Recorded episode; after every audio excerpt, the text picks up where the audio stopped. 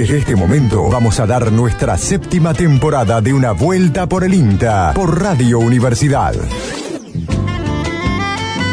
Bienvenidos y bienvenidas a otra vuelta por el INTA, finales de noviembre de esta séptima temporada de este ciclo eh, de divulgación científica, donde hablamos de ciencia, de tecnología, de ruralidad, eh, desde la diversidad.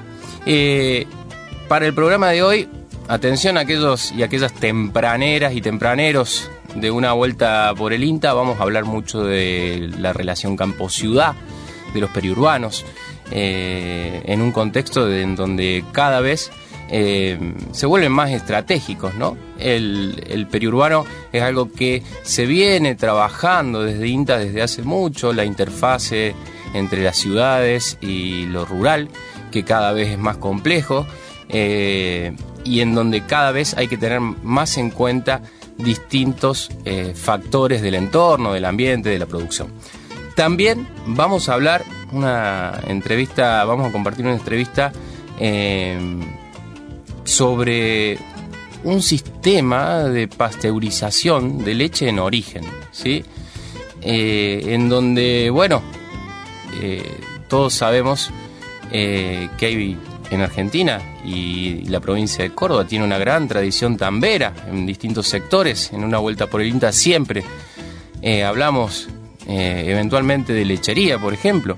Bueno, eh, este sistema de pasteurización en ensachetado vamos a contar, vamos a hablar con un referente de INTA nacional que eh, desde hace varios años vienen desarrollando esta tecnología y que se va a llevar adelante eh, en varias provincias de Argentina, este sistema de pasteurización de leche en origen, pensado para los sectores, digamos, que trabajan y vienen haciéndolo en la lechería. Y en ese sentido también vamos a, traer una entrevista que, que produjo Fabricio Taparelo sobre tambos agroecológicos en Ucacha. Muy interesante experiencia eh, de allí, de esa localidad. Bueno, esto es una vuelta por el INTA, en el aire, en la puesta al aire. Mariano Britos, los controles. Eh, el lujazo de tener a Gabriel, a, Gabriel Sangené y a Gabriel Estofán en la locución. Eh, este programa es producido por el equipo de comunicación del Centro Regional Córdoba de INTA. ¿Qué tal si nos encontramos con nuestro primer tema musical de hoy? Vamos a disfrutar de uno de los grupos más importantes de la historia de la música folclórica argentina. Ellos son los cantores de Quillahuasi, La Tempranera la tempranera, niña primera, amanecida flor, suave, rosa galana, la más bonita tucumana. Suave, la más bonita tucumana. Frente de adolescente gentil milagro de tu trigueña piel, negros, ojos sinceros, paloma tibia de monteros, negros, ojos sinceros, paloma tibia de monteros. Al bailar esta samba fue que rendido te amé.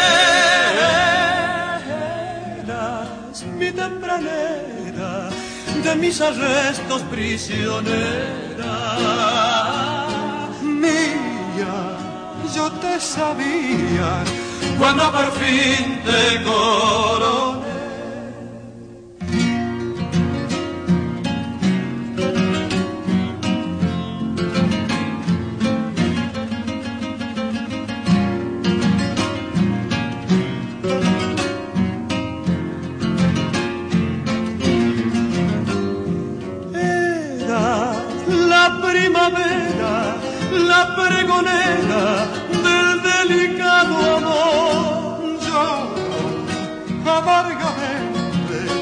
Aquel romance adolescente.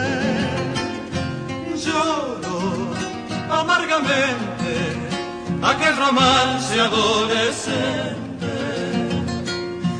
Dura, tristeza oscura, frágil amor que yo no supe retener. Oye, paloma mía, esta tristísima elegía. Paloma mía, esta tristísima elegía. Al bailar esta samba fue que rendido te Eras mi tempranera de mis arrestos prisionera. Mía, yo te sabía cuando por fin te coroné.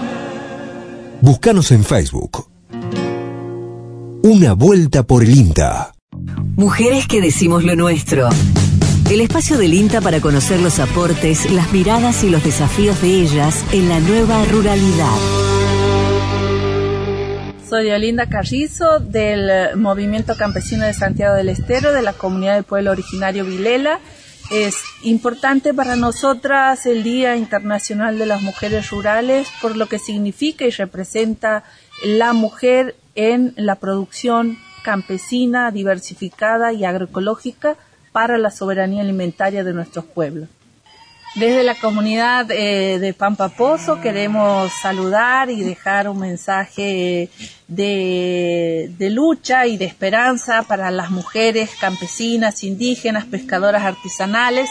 Nuestro movimiento de 30 años de constante lucha por la tierra, la soberanía alimentaria, ha logrado o ha hecho posible que como mujeres tengamos un rol protagónico y en la construcción de un feminismo campesino y popular de las mujeres que luchamos por la tierra, el territorio y el derecho a un buen vivir de nuestros pueblos.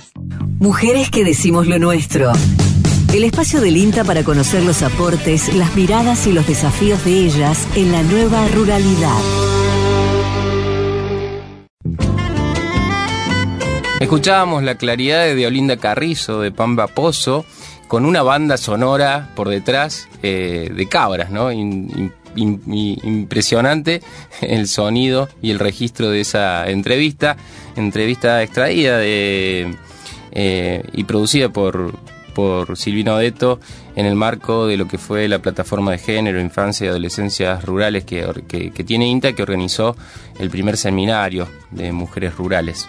Eh, así arrancábamos este programita del día de hoy con mujeres que decimos lo nuestro, un clásico de una vuelta por el INTA. Nos vamos a meter en el tema periurbanos, vamos a viajar hasta Corral de Bustos y allí vamos a escuchar a Alejandra Massino, que nos va a contar eh, sobre una iniciativa, unas plantaciones de algarrobo eh, en la interfase urbano-rural de esa localidad y algunas cositas más referidas al periurbano de, de Corral de Bustos.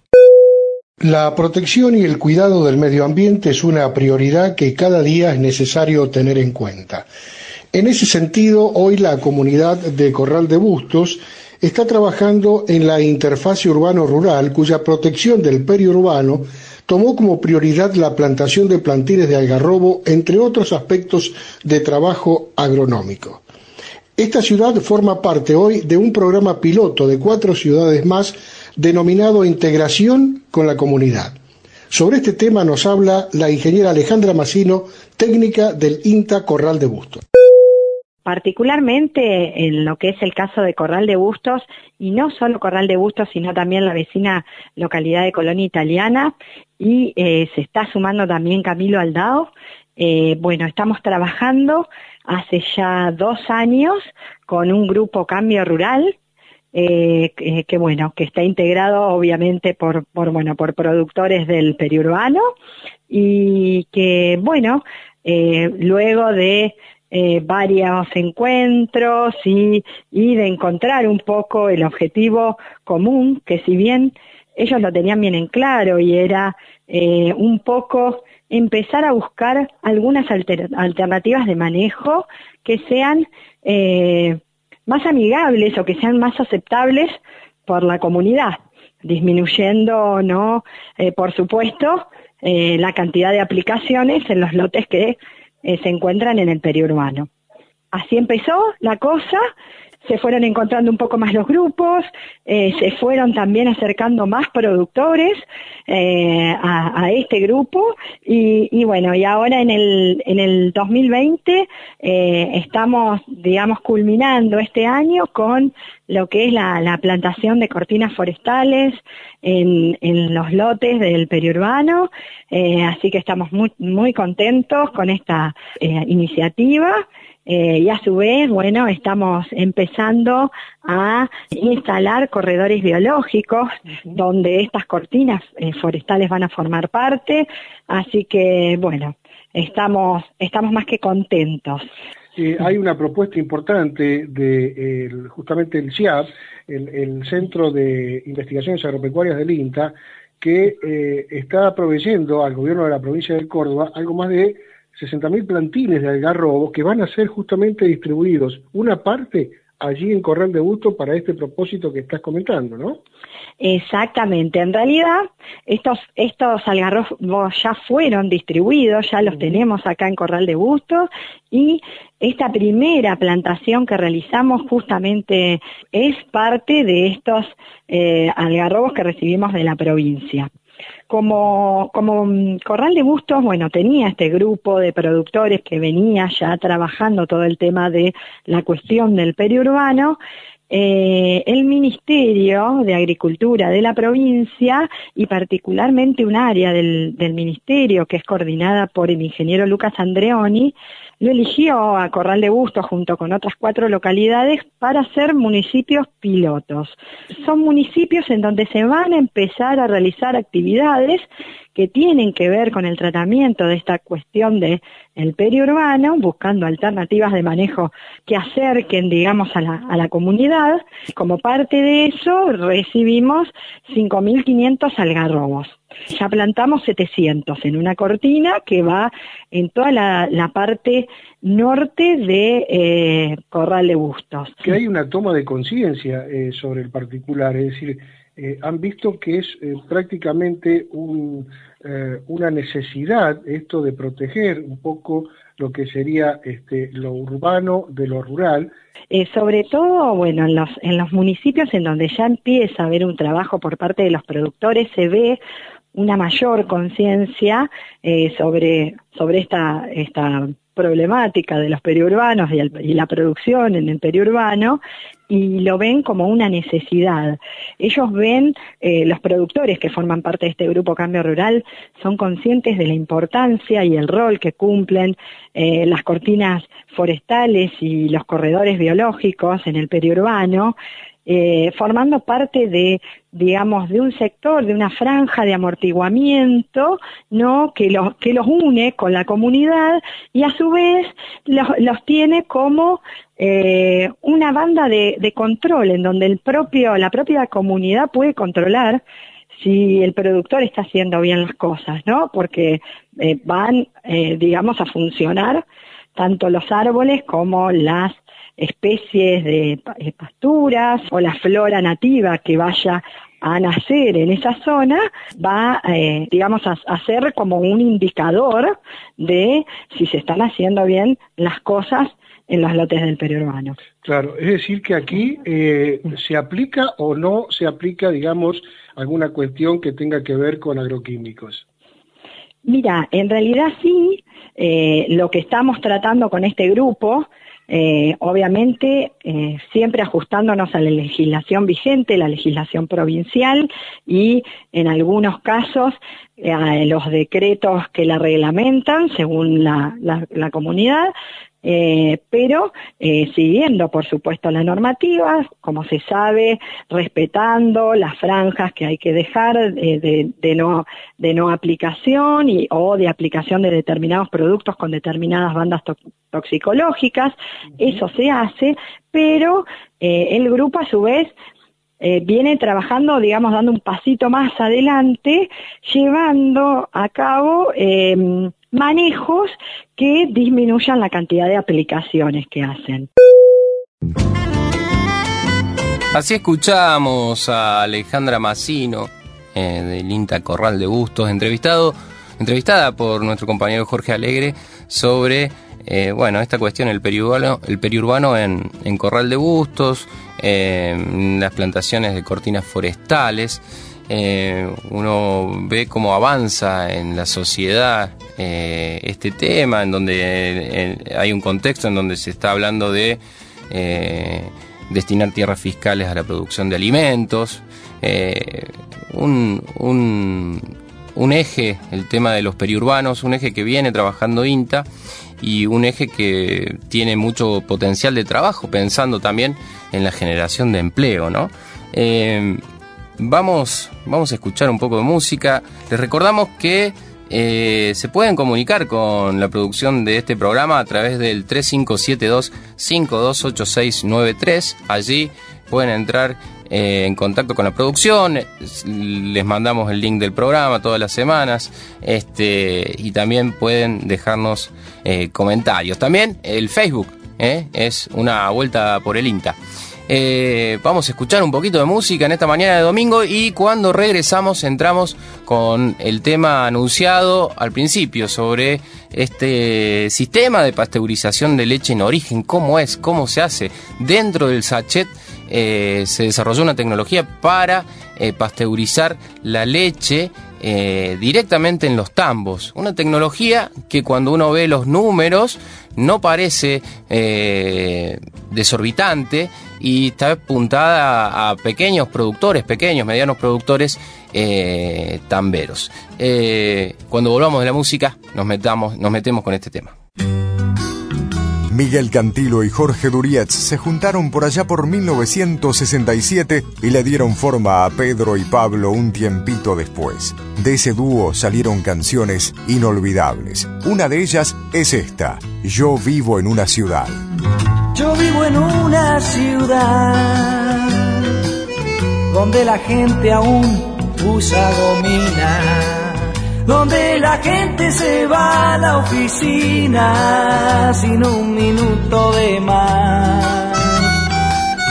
Yo vivo en una ciudad donde la prisa del diario trajín parece un film de Carlito Chaplin, aunque sin comicidad.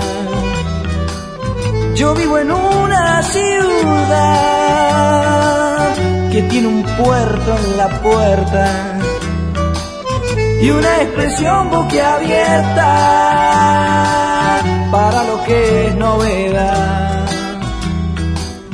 Y sin embargo yo quiero este pueblo tan distanciado entre sí, tan solo, porque no soy más que alguno de ellos, sin la gomina, sin la oficina, con ganas de renovar.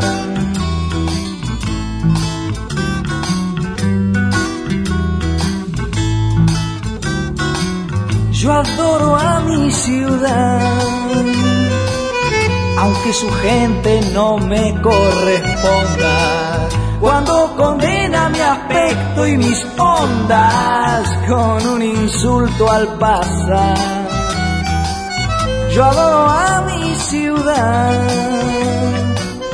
Cuando las chicas con su minifalda parecen darle la mágica espalda a la inhibición popular yo adoro a mi ciudad, aunque me acuse de loco y de mersa, aunque guadañe mi pelo a la fuerza en un coafer de seccional.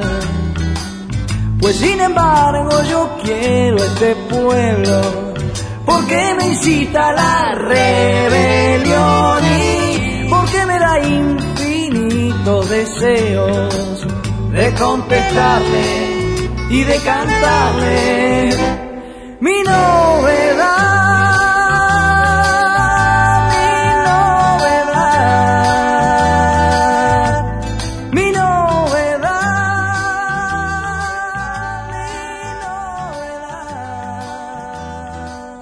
Estamos escuchando Una Vuelta por el INTA.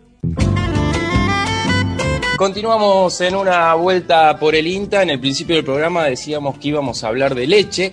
En este caso estamos en contacto con Sergio Justianovich del Instituto de Investigación y Desarrollo Tecnológico para la Agricultura Familiar, el IPAF, eh, Pampeano, del IPAF Pampeano. Eh, él trabaja en el área de investigación y hay un proceso muy interesante de un sistema de pasteurización de leche en origen que se viene trabajando hace mucho y que dentro de muy poquito se va a aprobar en algunas provincias argentinas. Buenos días, Sergio, ¿cómo estás? Buenos días, ¿cómo te va? bueno. Bueno, Sergio, contanos un poco eh, de qué se trata todo esto.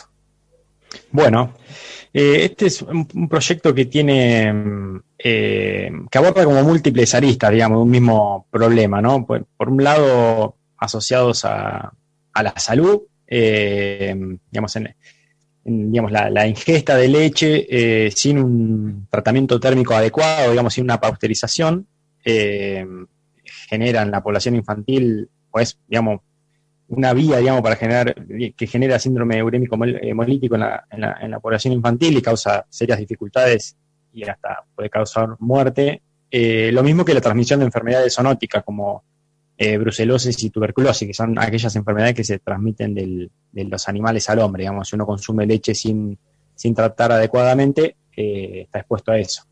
eso entonces, digamos, hay como que el proyecto pivotea sobre ese eje. Después también eh, está asociado a la soberanía y a la seguridad alimentaria, porque, digamos, genera acceso a leche inocua, eh, digamos, con buena calidad nutricional, en función de lo que dice el Código Alimentario Argentino, y a un costo eh, más bajo. después, por otro lado, genera inclusión social y productiva, porque, digamos, vincula a la, agricultura familiar con otros actores, mm, digamos, la, de la economía social, de la comunidad en general, eh, a su vez también tiene una componente asociada al desarrollo, al desarrollo de proveedores de máquinas e insumos locales, eh, es decir, que, el proyecto conecta también el tejido industrial con, o el entramado industrial con, los problemas del agro, eh, permite una apropiación de la renta por parte de las comunidades, porque al, digamos, al, habilitar la creación de cadenas cortas de, de abastecimiento de leche o la legalización de aquellas de aquellos circuitos de producción y consumo que hoy, digamos, de la venta de leche informal en el mercado informal, eh, eh, bueno, genera una apropiación de la renta, digamos, el, productor o la familia ganaría más y el consumidor pagaría menos. Y a su vez también tiene un impacto ambiental porque eh, disminuye drásticamente los, los actuales, digamos, lo que, lo que generan los actuales sistemas de producción y consumo en donde la leche viaja alrededor de 750 kilómetros frente a los menos de 6 kilómetros que viajaría eh, en estos circuitos, eh, se consume menos agua y energía para, todo el proceso de, elaboración, eh, se reducen pérdidas. Hoy en la Argentina se estima que, que digamos, el 23,5% de, de, de la leche que, digamos, que sale de un tambo y hasta que llega al consumidor se pierde en la etapa de, industrialización y comercialización, es decir, que es un, es un despilfarro, digamos, que, así que, que pivotea sobre todo esas, esas cuestiones, digamos, un, digamos, en realidad es una máquina que eh, permite envasar la leche dentro del, sachet, o sea, dentro del envase definitivo que, llega al consumidor, a la mano del consumidor, eh, y el tratamiento térmico se hace dentro del envase, o sea, se, es una tina, digamos, a baño María, que está controlada la temperatura, y que uno pone los sachets dentro de esa, de esa cuba de pasteurización y, y garantiza que la leche llegue a 63 grados durante 30 minutos eh, y luego de eso se hace un proceso de enfriado a través de combinar agua y hielo. Cuando en, este programa hemos conversado muchas veces y hemos hablado de lechería muchas veces, y a uno a lo largo del tiempo y de los años le sorprende la diferencia, ¿no? O el padecimiento de los costos por parte, o sea, lo que ganan los productores en tambo y lo que después termina vendiéndose al consumidor, ¿no? Eh, eh, creo que esta tecnología que apunta un, al alimento de proximidad, si se quiere, a eso que, explicaba muy bien, en ese sentido, eh, también para el consumidor eh, es algo que se convierte en un precio más justo, ¿no? permitiría acceder a una leche de calidad a un menor costo. Claro, sí, ahí en realidad se ha discutido. Este desarrollo tiene casi 10 años, eh, desde que empezamos a trabajar con, productores asociados de la cuenca del Viejo Abasto, acá en provincia de Buenos Aires, eh, zona de, Cañuela, San Vicente, digamos, todos todo los pueblos que están alrededor de la, de la ruta 6. Eh, y bueno, digamos, con, estas organizaciones se han, se han discutido los, ¿cómo es los, bueno, los costos de, de producción, digamos, que implica, digamos, este equipo, con, con considerando todas las variables que, que, hay que considerar para ver si tiene sentido o no tiene sentido económico, eh, eh, como es, bueno, invertir en una tecnología de estas características y en principio los resultados son eh, favorables. Nosotros, desde que el proyecto tomó así más carácter más mediático en enero, cuando se comunicó que, bueno, ya había pasado todas las instancias de aprobación en la CONAL, se había avanzado con la transferencia a empresas privadas para para la explotación comercial, eh, tomamos, o sea, tomaron contacto con nosotros eh, o sistematizamos 150 consultas eh, de más de, de, 19 provincias y con las cuales, digamos, bueno, compartimos esta, esta matriz de, de costos y en general, digamos, las devoluciones que hemos tenido y que eso ha servido también para mejorar esa herramienta de, cálculo, eh, es que tiene sentido económico, digamos, para, para una familia y, tiene mucho sentido para un consumidor porque, lógicamente, eh, puede acceder a un, a un litro de leche eh, a, un, a, un, menor costo, ¿no? Pero no solamente el costo, sino que también, bueno, desde los 60 en Argentina está prohibido vender leche eh, leche sin, sin ser pausterizada. Leche cruda, digamos, como, claro, como la, la, tomábamos. Yo tengo el registro de. Claro, en la casa de mi abuelo llegaba el lechero del, del pergamino, digamos, llegaba el lechero del campo y.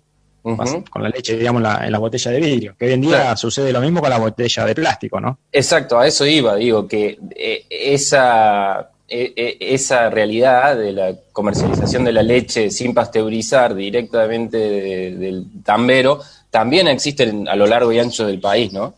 Este... hay, algunos estudios que dicen que eh, cerca del 15% de la leche eh, en Argentina, eh, digamos, se, comercializa en el mercado informal y, la leche fluida está dentro de ese 15%. y en Latinoamérica en realidad es ese número es al, digamos, al revés, el 80% eh, de los países, del resto de los países de Latinoamérica y, países en desarrollo. Hay un estudio muy interesante de Grain que, bueno, nada, que, plantea estos números y eh, son números muy, eh, muy impactantes, ¿no? Claro. muy impactantes porque detrás de, eso hay una, bueno, lo que planteamos al principio, hay una cuestión de tipo sanitaria, ¿no?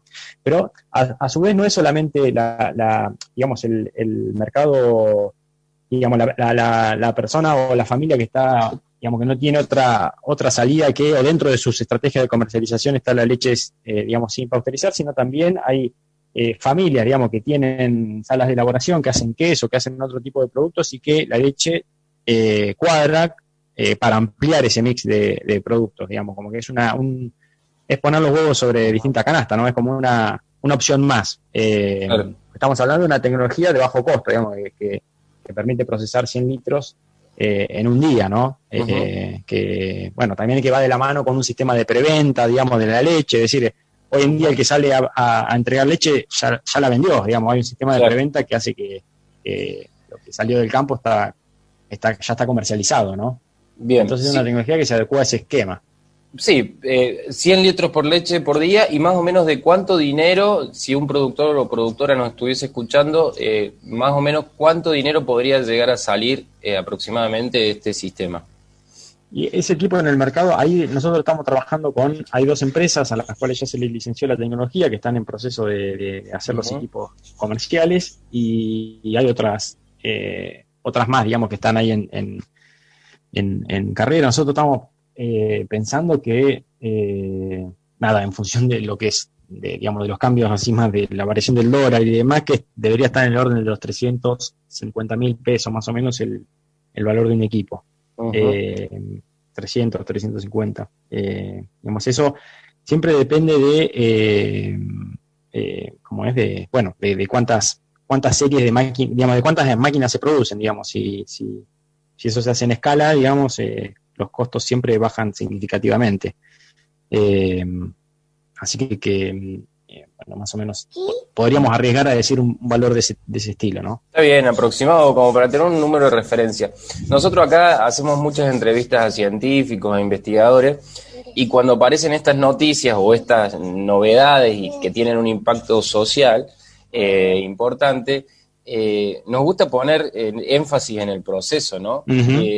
Con, resuminos un poquito cómo fue eso, porque mm, vos al principio de la entrevista dijiste que fue más o menos 10 años. Sí. Eh, bueno, fue un proceso, digamos, de, eh, digamos, con muchas instancias de participación, digamos, en principio asociadas a la, definición del problema, digamos, ahí eh, se trabajó con, con, productores, con familias organizadas respecto de bueno, de, por qué, del porqué de esas prácticas eh, que se realizan a campo, digamos, cuáles son los condicionantes. Eh, eh, después, digamos, hubo instancias, digamos, toda esa etapa de relevamiento y demás se tuvo a cargo de Inter junto con el sistema de extensión.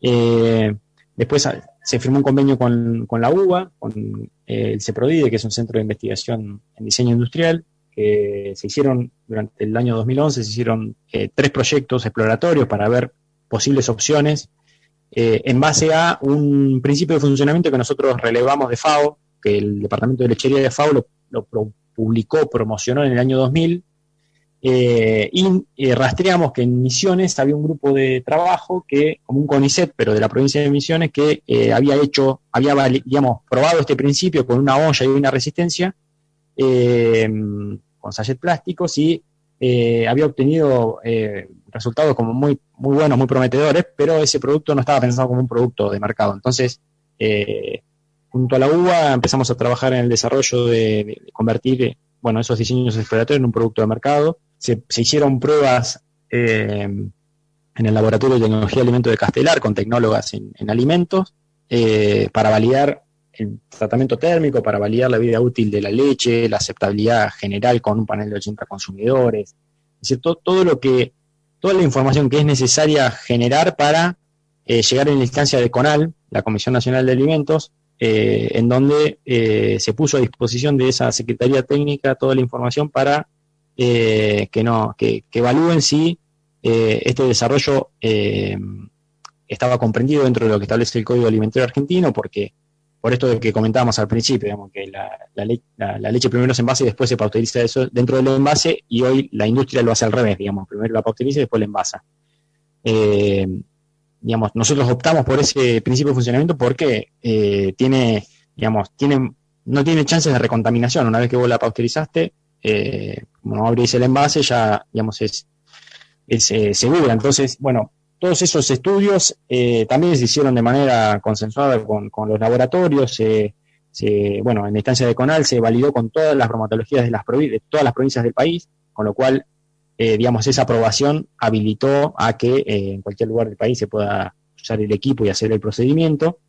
en paralelo, la, dirección del área de agricultura familiar de SENASA logró también, digamos, después de muchos años de trabajo, la, la creación de la figura de la sala de elaboración artesanal láctea, que es un define condiciones, eh, digamos, una sala, características de una sala dentro de la cual funcionaría esta máquina.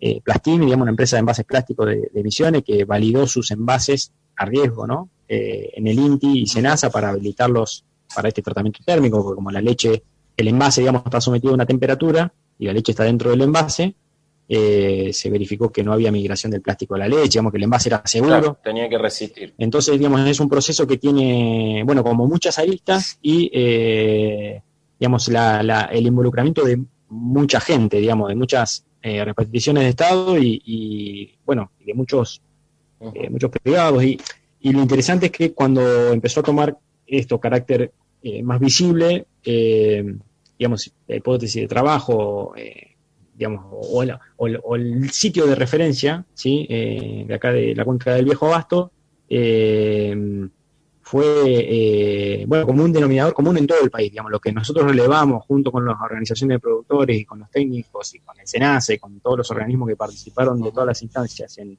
esta zona en particular, digo esta zona en particular porque yo resido en La Plata y, estoy dentro de, esa, de esta zona en particular, bueno, tuvo su, digamos, su situación análoga de Entre Ríos, en Santa Fe, en Formosa, en Santiago del Estero, en Mendoza, en, La Pampa, bueno, en, en, distintos lugares del país, ¿no? Esto que, comentábamos anteriormente.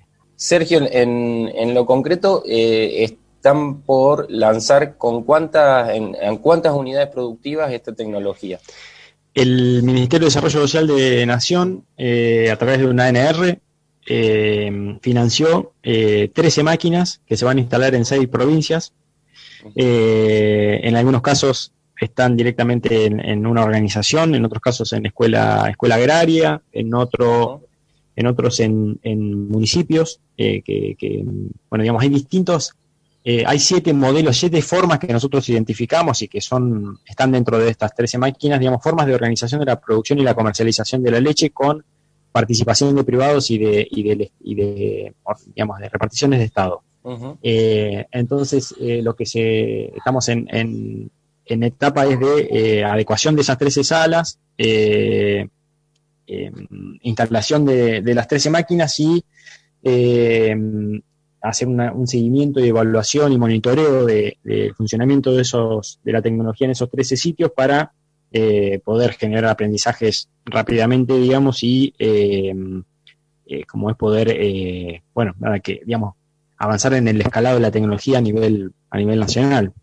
Con, el propósito de volver a, recuperar la actividad productiva que en algunas zonas eh, se ha ido perdiendo, digamos, por producto de la concentración de los tambos y del proceso de, desaparición de, explotaciones agropecuarias dedicadas a la, a, la lechería. Eh, así que, que eh, sí, en principio hay, hay, bueno, eso, hay, hay como, o se visualizan, digamos, distintos distintas formas de, empujar o de traccionar, digamos, la expansión de, esta tecnología en el territorio. Sergio, muchísimas gracias.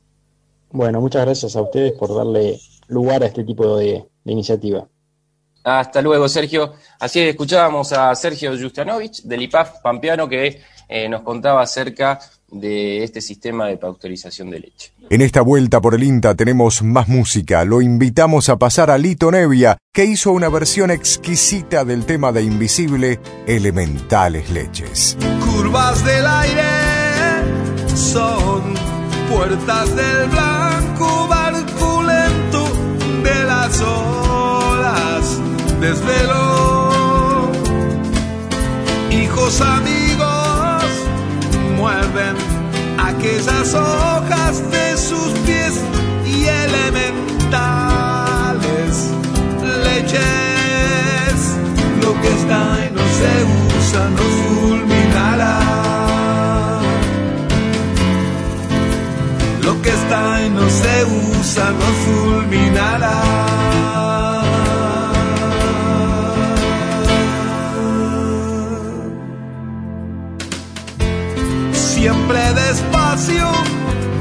Sueñan las humaneras que descansan en la luna. Calman, hijos amigos, vengan es el fruto que olvidaron en el árbol. Miedo, lo que está y no se usa no fulminará. Que está y no se usa no fulminará.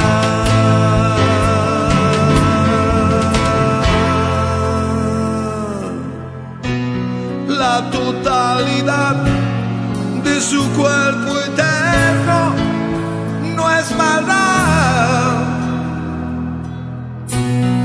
La semilla crece donde el sol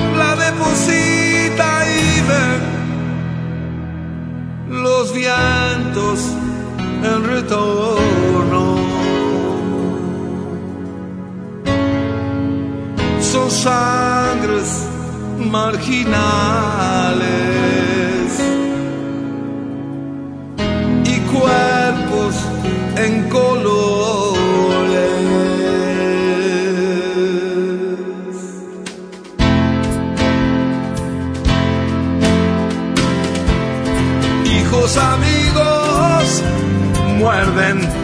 Aquellas hojas de sus pies y elementales leches. Hijos amigos, vengan, suyo es el fruto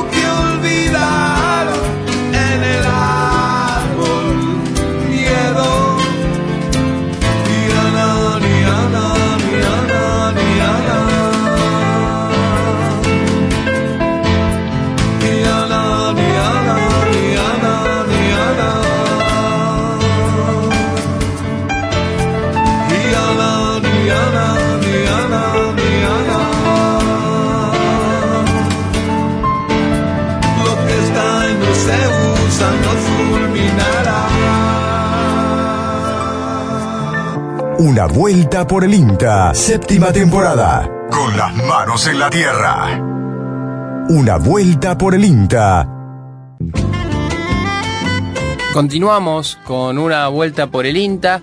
En el bloque anterior escuchábamos a Sergio Justianovich del IPAF de INTA sobre este sistema de pasteurización de leche en origen y esta iniciativa del Ministerio de Desarrollo Social de la Nación que tomó esta tecnología y financió la construcción de 13 máquinas que se instalarán en distintas provincias. Eh, muy interesante el tema, muy interesante eh, las distintas aristas que se abordan desde este proyecto. Y vamos a meternos eh, en una entrevista, un, un enlatadito que nos preparó nuestro compañero Fabricio Taparelo con el testimonio de un encargado de un tambo agroecológico en Ucacha y también con el jefe de agencia de la Agencia de Extensión Rural, justamente de INTA de esa localidad. En la siguiente nota hablaremos sobre producción lechera. Nos situamos en el centro sur de la provincia de Córdoba, específicamente en la localidad de Ucacha, donde en el periurbano de la ciudad se encuentran dos establecimientos de tambos orgánicos. A continuación, escucharemos a Alberto Gendulain, jefe de la agencia de extensión local, que nos cuenta, eh, nos contextualiza un poco sobre la producción lechera en la ciudad y sobre eh, cómo van surgiendo estas nuevas demandas y el aporte del INTA en estos espacios. Bueno, la producción lechera en la zona de Ucacha es este, la tradicional, con este, rodeos eh, que se manejan en forma semi-intensiva, con un consumo de, forraje y con una alta suplementación. En esta zona se producen aproximadamente entre 300 y 330 mil litros de leche, de los cuales el 50% se industrializa aquí eh, en la zona. Eh, ¿Por qué se cree que surgen estas demandas? Este, y bueno, se debe un poco a la necesidad de la gente de consumir alimentos este, más sanos y además en este caso puntual, los dos tambos que eh, tenemos que son agroecológicos es por una cuestión de que están en el periurbano y obviamente es una dificultad muy grande este, tener que eh, fumigar, este, sobre todo con este, herbicidas e insecticidas, lo cual este, trae bastantes problemas a la, a la localidad. Entonces, este, estos sistemas, este, al ser agroecológicos, no se utilizan estas cosas, se, este, se combaten tanto los insectos como eh, los, este, las malezas de otra manera y eso trae una ventaja muy, muy grande. Eh, ¿Qué rol tenemos del aporte de, de, acá desde la agencia de INTA? Y bueno, este, es este, apoyar todas estas iniciativas, tratar de organizar todo lo que es el periurbano y este, estar al lado de los productores para eh, asistirlos en, en, en, las dudas que tienen, pero más que todo para aprender de ellos. Esto es un, aprender este, día a día. Eh, porque bueno, son sistemas nuevos, en el país casi no hay de este tipo de sistema y bueno, este, vamos resolviendo y vamos este, aprendiendo eh, todos los días. Bueno, pudieron escuchar a Alberto Gendulain, jefe de la Agencia de Extensión Rural de Intaucacha, y ahora escucharemos a Carlos Pagliero. Carlos es médico veterinario y es encargado del establecimiento Campo Araña, ubicado en el periurbano de la localidad. Lo escuchamos. Es un tambo periurbano, estamos a 70, 80 metros de las casas del pueblo de Ucacha, Córdoba. En cuanto a las personas que trabajan en el establecimiento, es un tambero, un ayudante y un médico veterinario, que en ese caso soy yo, que sería un encargado y administrativo. Este tambo se adquirió en marzo del 2019, era un tambo que ya existía, un tambo de manejo convencional y se lo compró con dos socios más con el objetivo de hacer un, un tambo con una leche diferencial porque sabíamos que estábamos en un periurbano y que nos íbamos a encontrar con ciertos inconvenientes como el tema de fumigación y el tema de manejos de plagas. En el transcurso de nuestro primer año de producción aparece Nestlé con una propuesta de generar tambos orgánicos para producir una leche diferencial con un, precio diferencial. Entonces nos ahorró o solucionó un problema que era qué íbamos a hacer con esa leche diferencial que nosotros producíamos. En cuanto a lo, un tambo orgánico, eh, existen diferencias de, manejo, en donde la alimentación tiene que ser una alimentación orgánica, en donde no se puede fumigar ni fertilizar con productos químicos, salvo con cierta cantidad de productos que son orgánicos. En cuanto al manejo y tratamiento de los animales, también tiene ciertos requisitos en donde se pueden tratar, pero no en forma indiscriminada, no se pueden hacer tratamientos masivos, ni tampoco se puede hacer un número, eh, una cantidad de tratamientos eh, ilimitada sobre un animal. Eso es lo, lo, principal que se ve entre un tambo orgánico y un tambo, y un tambo tradicional. Los resultados, nosotros tenemos hoy en día 52 vacas en ordeñe, eh, 22 vacas secas y 145 animales en total. El control lechero dio 22,51 litros por vaca en ordeño por día.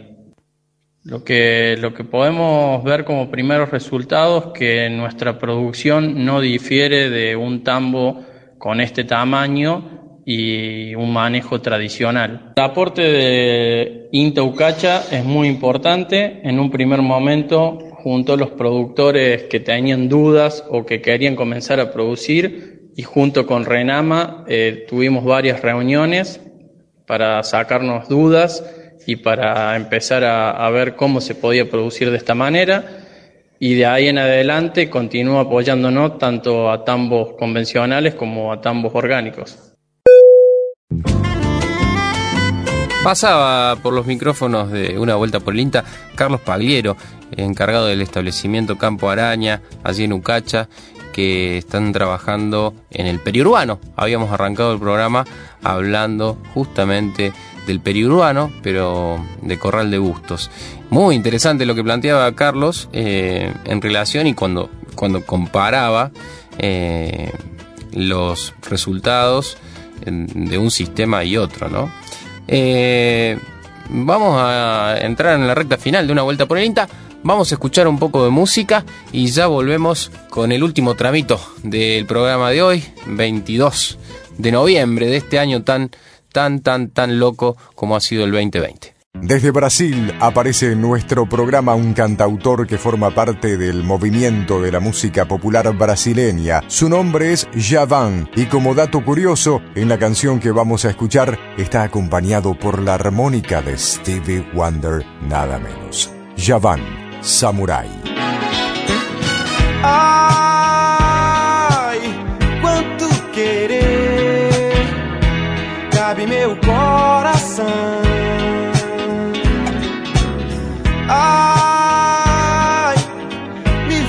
sofrer, faz que me mata, e se não mata, fere.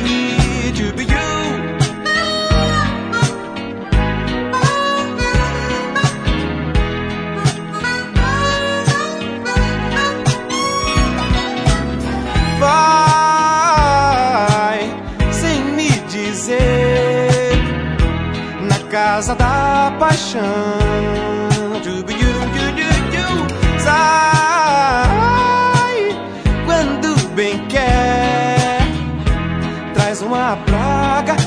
Afaga a pele.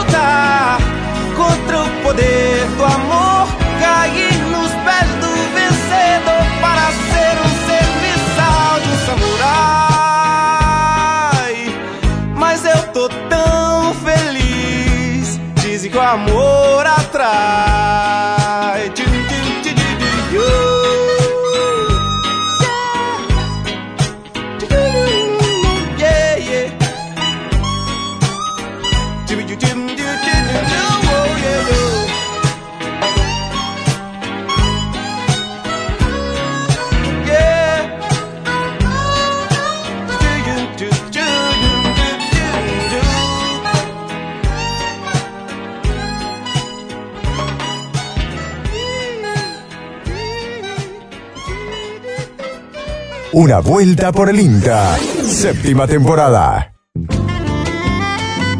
Bien, como les decíamos, estamos entrando en la recta final de esta vuelta por el INTA. Eh, vamos a hacer un par de saluditos eh, para el canal 6 de Oncativo, eh, para Gloria Aravena, para Milena y Sebastián Zarco, que se comunican siempre, todas las semanas, allí al 3572528693, eh, nuestro WhatsApp, o también al Facebook del programa, en, eh, que nos pueden encontrar como una vuelta por el INTA.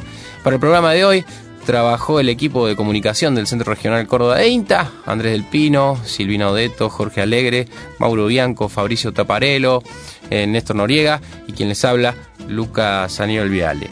Eh, en la puesta al aire, como siempre, Mariano Britos, en la edición Antonio Peralta, la Gaby Stofán, eh, Gabriel Sanzené en la locución. Esto ha sido todo por hoy. Nos reencontramos el próximo domingo. Hasta aquí, una vuelta por el INTA. Por universidad, tu propia voz.